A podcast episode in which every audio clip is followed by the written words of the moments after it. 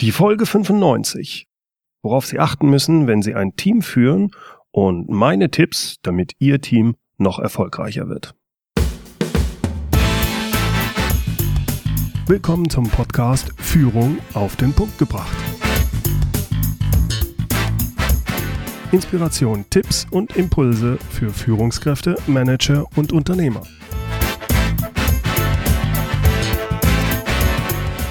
Guten Tag und herzlich willkommen. Mein Name ist Bernd Gerob. Ich bin Geschäftsführer-Coach und Führungstrainer in Aachen. Wenn mehrere Personen zur Lösung einer Aufgabe zusammenarbeiten, dann kann man von einem Team sprechen. Ein Team will ein gemeinsames Ziel erreichen. In einem guten Team ziehen alle am gleichen Strang. Ein Team hat ein gemeinsames Ziel oder eine gemeinsame Vision. Das ist unabhängig, ob es ein Ziel ist, also zeitlich befristet, zum Beispiel wie bei einem Projektteam, oder ob es sich um die Arbeit in einer Abteilung handelt oder die Mitarbeiter in einem kleinen Unternehmen. All das ist ein Team. Wenn alles gut läuft, dann arbeitet man in einem solchen Team konstruktiv zusammen. Man hilft sich untereinander. Nun, natürlich gibt es auch diverse Gefahren bei der Teamarbeit. Besonders von Einzelkämpfern wird dann immer gerne der Spruch bemüht, Team, das heißt doch nichts anderes als toll, ein anderer macht's. Es kann halt manchmal einfach sein, sich als Einzelner in einem Team regelrecht zu verstecken, unterzutauchen und so die anderen arbeiten zu lassen. Das gilt zumindest dann, wenn es die Umgebung und wenn es das Team zulässt. Wenn es also keine klaren Regeln gibt, keine klaren Zuordnungen und die Verantwortlichkeiten unklar sind. Viele, die als Einzelkämpfer unterwegs sind, sehen Teams auch häufig als oh, viel zu langsam, zu schwerfällig an. Synergieeffekte durch so eine Teamzusammenarbeit, ach, Fehlanzeige, kannst du vergessen. Als Beispiel werden dann Teamtreffen angeführt. Die Teamtreffen werden von solchen Leuten dann als reine Zeitverschwendung angesehen. Wenn man ehrlich ist, je nach Meeting kann man das auch nachvollziehen.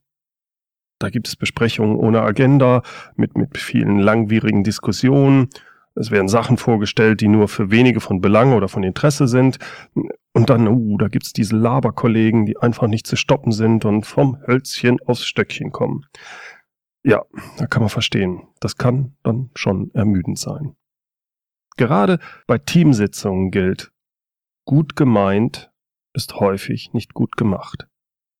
Da wird versucht, viel zu kommunizieren, viel Zeit zu verwenden, damit auch alle Bescheid wissen, alle über alles informiert sind. Dabei ist das manchmal gar nicht zielführend, sondern nur zeitraubend. Es ist wichtig, dass jeder im Team, Teammitglied oder Teamleiter, sich wirklich gut überlegt, was die Kollegen an Informationen brauchen und wie es am besten kommuniziert wird. Was ist wirklich wichtig? Was ist wirklich von Belang? Um das zu entscheiden, muss ich mich in meine Kollegen reinversetzen. Ich muss wissen, wie sie ticken und was sie wirklich von mir brauchen, damit sie einen guten Job im Team machen können. Als Teamleiter ist es Ihre Aufgabe, dafür zu sorgen, dass eine Besprechung effizient und effektiv ist. Hören Sie sich dazu gerne die Podcast Folge 7 an. Dort gehe ich im Detail darauf ein, äh, wie Sie ein Meeting vorbereiten und führen können. Es ist Ihre Aufgabe als Team- und Besprechungsleiter, dass das Meeting nicht als Zeitverschwendung angesehen wird. Ein weiteres Problem kann auch die Größe eines Teams werden. Wird das Team größer, wird es immer schwieriger, ein Wir-Gefühl zu etablieren. Auch wird die Kommunikation untereinander immer umfangreicher.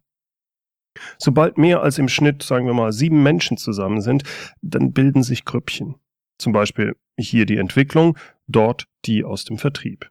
Hier die aus Raum 1, dort die aus dem Raum 2. Aber das ist ganz normal. Verhindern können sie das nicht.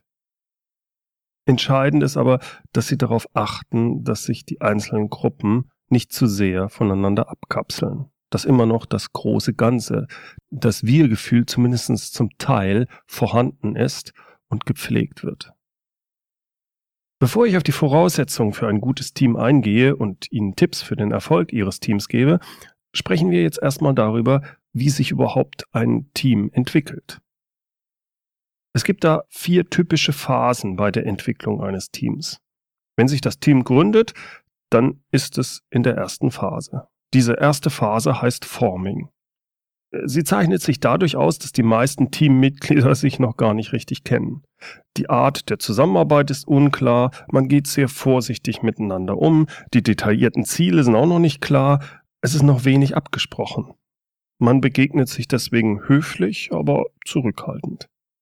Nach einiger Zeit kommt das Team dann in die zweite Phase. Man kennt sich so ein bisschen mehr, man öffnet sich und das ist die Storming-Phase. Jetzt brechen nämlich die ersten Konflikte aus. Es wird sich mehr und mehr aneinander gerieben. Vielleicht entstehen auch Klicken. Es gibt offene oder verdeckte Kämpfe um Positionen und um die richtigen Rollen. Insgesamt ist es in dieser Phase mühsam, mit dem Team voranzukommen weil das Team beschäftigt sich mehr miteinander, als dass es wirklich gemeinsam für ein Ziel kämpft. Das heißt, man muss möglichst rasch es hinbekommen, als Teamleiter das Team in die dritte Phase zu überführen. Die dritte Phase, das ist die Norming-Phase. Dort bilden sich Regeln heraus, die Regeln, wie man miteinander umgeht man lebt diese Regeln. Die Konflikte sind weitgehend beigelegt oder zumindest ausgesprochen und es gibt einen offenen Austausch untereinander. Die Teammitglieder akzeptieren sich untereinander und akzeptieren auch andere Sichtweisen. Zumindest bis zu einem gewissen Grad. Jetzt beginnt das eigentliche Arbeiten als Team. Jetzt stellt sich nach und nach auch ein Wir-Gefühl ein. Angestrebt als Team wird die vierte Phase. Das ist die Phase, man sagt gerne, des Hochleistungsteams. Es wird als die Performing-Phase bezeichnet. Die Teammitglieder sind in dieser Phase wirklich solidarisch miteinander und sie helfen sich gegenseitig. Die einzelnen Persönlichkeiten der Teammitglieder werden nicht nur akzeptiert, wie in der dritten Phase, sondern die unterschiedlichen Persönlichkeiten und Charaktere werden als Stärke verstanden und werden auch so eingesetzt. Wenn etwas schief läuft, dann wird nicht der Schuldige gesucht, sondern das Team versucht gemeinsam eine Lösung zu finden. In der ersten Phase, also der Forming-Phase, ist die Aufgabe des Teamleiters, klar und eindeutig die Ziele und den Rahmen der Zusammenarbeit vorzugeben. Da werden die groben Spielregeln vorgestellt und es wird eine Arbeitsstruktur festgelegt. In der zweiten Phase, also dieser Storming-Phase, da geht es hauptsächlich darum, dass der Teamleiter und die Teammitglieder Konflikte erkennen und die offen ansprechen. Die Storming-Phase ist die Findungsphase des Teams. Das heißt, hier geht es darum, wirklich wichtige Fragen zu beantworten, wie wer hat im Team welche Rolle inne? Hier gilt es auch klar zu machen, wenn ein Teammitglied die Regeln verletzt, dann muss das klar ausgesprochen werden und es darf nicht toleriert werden. Die dritte Phase, also die Norming-Phase, die zeichnet sich dadurch aus, dass der Teamleiter hier die Verantwortung immer mehr in die Gruppe geben kann. Er braucht jetzt nicht mehr zu fürchten, dass nichts rauskommt, weil sich die Teammitglieder untereinander bekämpfen, wie in der zweiten Phase. Dann in der vierten Phase, also der Performing-Phase, dort werden dann auch Erfolge gefeiert. Und das sollte man auch tun. Denn das stärkt das Team, stärkt das Wir-Gefühl und dadurch beugt man auch vor, dass das Team unter Umständen in eine der unteren Phasen wieder zurückfällt. Wenn Sie ein neues Team übernehmen, erinnern Sie sich immer an diese verschiedenen Phasen. Sie kommen nicht direkt von 0 auf 100, also aus Phase 1, der Forming-Phase, direkt in die Performing-Phase, die Phase 4. Warum? Nun, die Teammitglieder müssen sich ja erst untereinander kennenlernen. Sie müssen ihre Rollen finden, sie müssen sich gegenseitig akzeptieren und Vertrauen aufbauen. Vertrauen in die Kollegen und Vertrauen in das eigene Team. Und das, naja, das braucht Zeit. Für gute Teamarbeit gibt es fünf Voraussetzungen. Eigentlich sind sie banal. Diese fünf Voraussetzungen sind erstens, es muss ein klares Ziel oder klare Ziele geben. Zweitens, es muss eine klare Aufgabenverteilung geben. Drittens, klare Verantwortlichkeiten. Viertens, es muss klare Regeln geben, die auch eingehalten werden. Und fünftens, es muss klar kommuniziert werden. Also fünfmal quasi klar. Eigentlich banal und einleuchtend. Allerdings ist es nicht einfach, diese Voraussetzungen wirklich immer zu erfüllen. Ein Team, was nicht funktioniert oder wo es Schwierigkeiten gibt, wo es nicht, was nicht performt, erfüllt meist eine oder mehrere dieser Grundvoraussetzungen nicht. Sie glauben, dass Ihr Team die fünf Voraussetzungen erfüllt, richtig? Okay, dann gebe ich Ihnen jetzt im Folgenden noch vier Tipps, die Ihre Teamarbeit noch erfolgreicher macht. Erstens. Sich als Leiter zurücknehmen. Als Teamleiter sollte man bei einer Diskussion und vor allem bei einem Brainstorming in einem Meeting möglichst erst spät seine Meinung kundtun. Das gilt insbesondere dann, wenn Sie als Teamleiter sehr geachtet sind oder einfach eine sehr selbstbewusste Ausstrahlung haben. Wenn Sie sich zurückhalten, werden die stilleren und eher introvertierten Teammitglieder eher die Chance wahrnehmen, eigene Ideen und Meinungen vorzustellen. Wenn man das nicht macht und als Teamleiter beispielsweise zu Beginn eines Meetings kurz das Problem erläutert und dann einfach sagt, ich sehe als eine mögliche Lösung, dass wir so und so vorgehen. Äh, wie seht ihr das? Dann ist die Wahrscheinlichkeit hoch, dass sich die Teammitglieder gar nicht erst trauen, ihre eigenen Ideen vorzustellen. Der Teamleiter hat ja schon seine Idee vorgestellt. Hm, die ist sicher die beste, da will ich mich nicht blamieren. Deshalb, als Teamleiter bleiben Sie erstmal zurückhaltend. Man kann das sogar noch weiter treiben. Nehmen wir an, Sie sind Entwicklungschef. Sie sind eher eine forsche Persönlichkeit, vielleicht etwas autoritär und haben manchmal das Gefühl, dass Sie wirklich die Besprechungen dominieren. Mein Tipp an Sie, zu Beginn des Meetings mit Ihrem Entwicklerteam erläutern Sie kurz das Problem und dann geben Sie dem Team die Aufgabe, Ideen zu entwickeln. Und jetzt, jetzt gehen Sie aus dem Meeting und sagen nur, ich komme in 45 Minuten zurück, bitte stellt mir dann eure Ideen vor. Das Interessante daran ist, dass sich in einem solchen Meeting, wenn Sie draußen sind, automatisch nach kurzer Zeit jemand herauskristallisiert, der das Meeting koordiniert, bis Sie wiederkommen. Ich verspreche Ihnen auch, dass Ihre Mitarbeiter Ihnen nach den 45 Minuten mindestens eine gute Idee vorstellen werden. Eine Idee, die wahrscheinlich nicht geboren worden wäre, wenn Sie an dem Meeting weiterhin teilgenommen hätten. Zweitens, Teufelchen spielen. Äh, was, was meint er jetzt damit? Es ist manchmal günstig, in einem Meeting einem Teammitglied ganz offen die Rolle zu geben, das Teufelchen zu spielen, also den Advocatus Diaboli. Vor allem dann, wenn alle der gleichen Meinung sind und eine wichtige Entscheidung getroffen werden soll, die vor allem weitreichende Auswirkungen hat.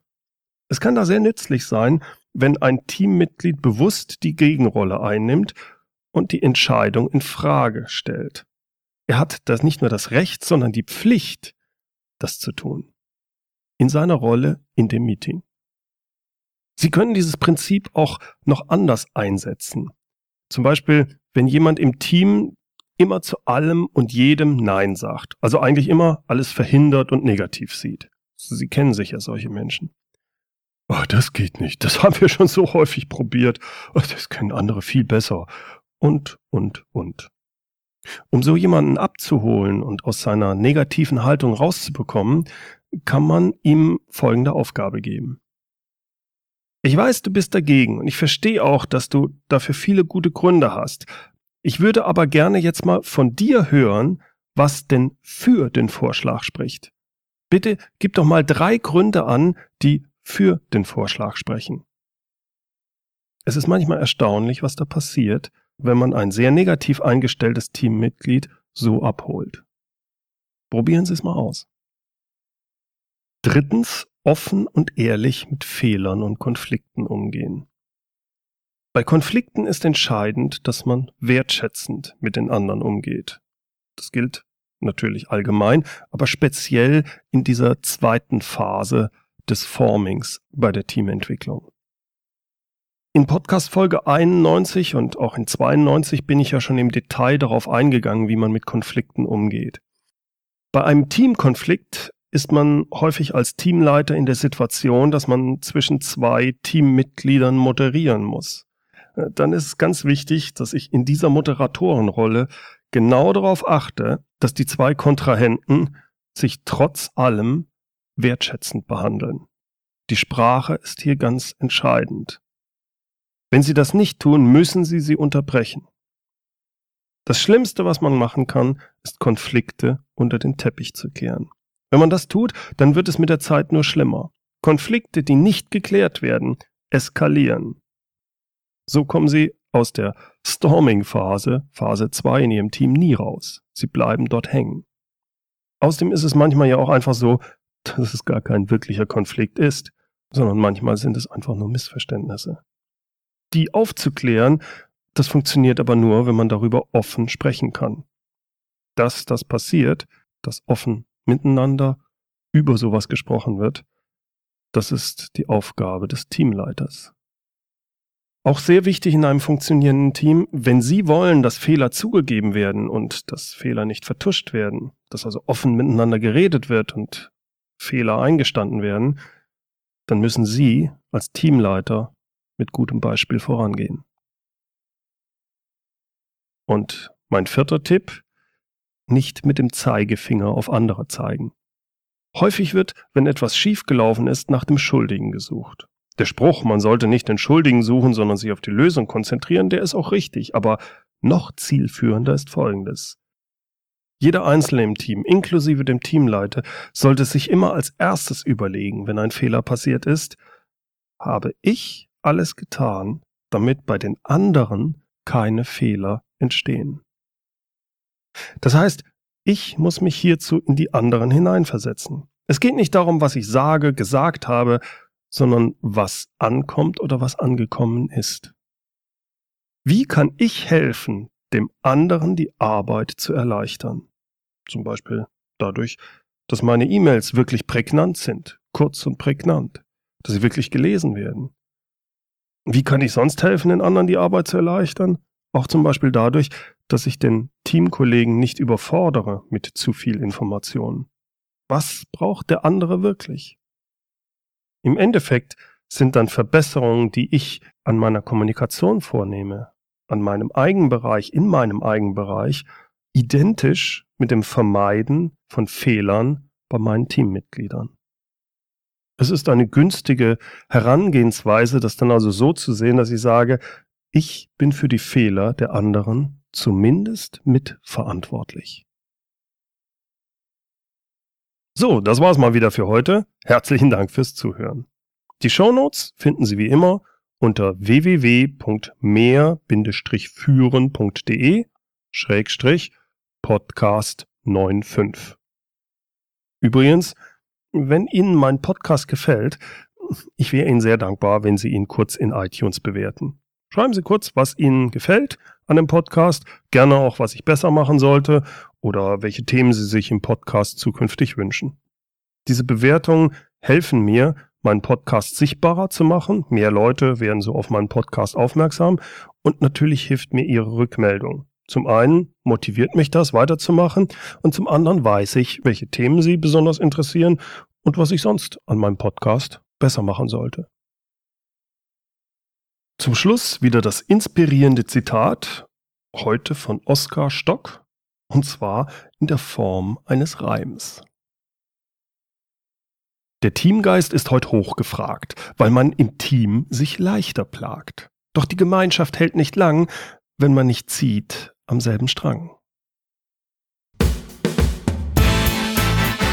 Herzlichen Dank fürs Zuhören. Mein Name ist Bernd Gerob und ich freue mich, wenn Sie demnächst wieder reinhören, wenn es heißt Führung auf den Punkt gebracht. Inspiration, Tipps und Impulse für Führungskräfte, Manager und Unternehmer.